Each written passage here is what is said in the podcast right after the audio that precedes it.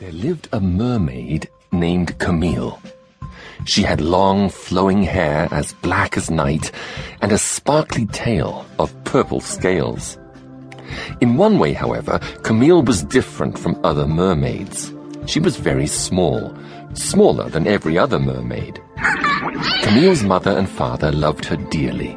They lived in the underwater kingdom of Shada. The kingdom of Shada was beautiful. It was ruled by King Orthan and Queen Exaria, who were both kind and wise. All the mermaids and mermen lived together in the lovely sea castle. Camille's favorite place in the castle was the tower. Up there, Camille would sit and sing her favorite songs while she watched everything that happened down below. Camille's best friends were Shallow, a seahorse, and Clip, a crab.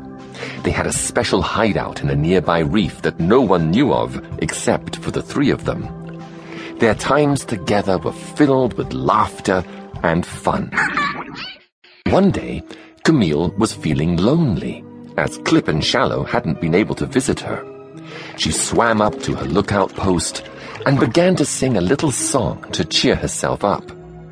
Usually this worked, but it didn't today. Down below her, in the great castle, she could see people preparing for a celebration, stringing decorations and preparing food. Everyone was busy.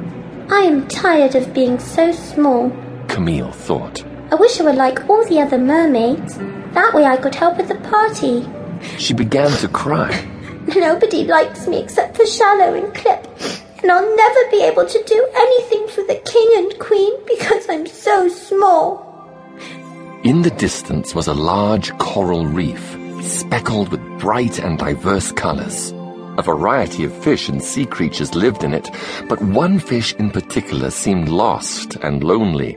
A little goby fish named Goby. Goby would often hide in the coral, and you could hardly see him. He hid because he was very shy. I wish I had a friend, sighed Goby. But I don't. I wonder if anyone would want me for a friend. Probably not. Why would anyone want to be friends with a little fish like me? Suddenly, Goby heard a commotion off in the distance. It was coming from the undersea castle. I wonder what's going on at the castle, he thought. Maybe I should go take a look.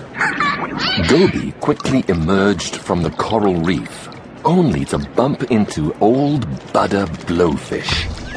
I- I'm sorry, old Butter, he stuttered. You should be more careful, Goby, responded old Butter. Sorry, said Goby. You seem rather impatient to leave. Where are you headed? I, I heard some noise coming from the castle. Do you know what's happening? From what I hear, young Prince Cadis is celebrating his fifth birthday. The whole kingdom is busying themselves with the preparations. Are you going to join in the entertainment over at the castle? Old Butter asked. I don't know that I can. Of course you can. Didn't you hear? All the fish and sea creatures of the area are invited. That would include you, little Goby. I'll just look around then. I don't think I'll stay. And why not? I wouldn't know what to do, and I'd probably feel out of place. There was a moment's silence.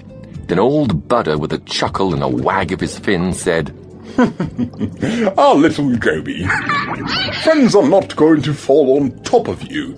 You have to go out of your way to find them. But I just don't know how to make friends, Goby said.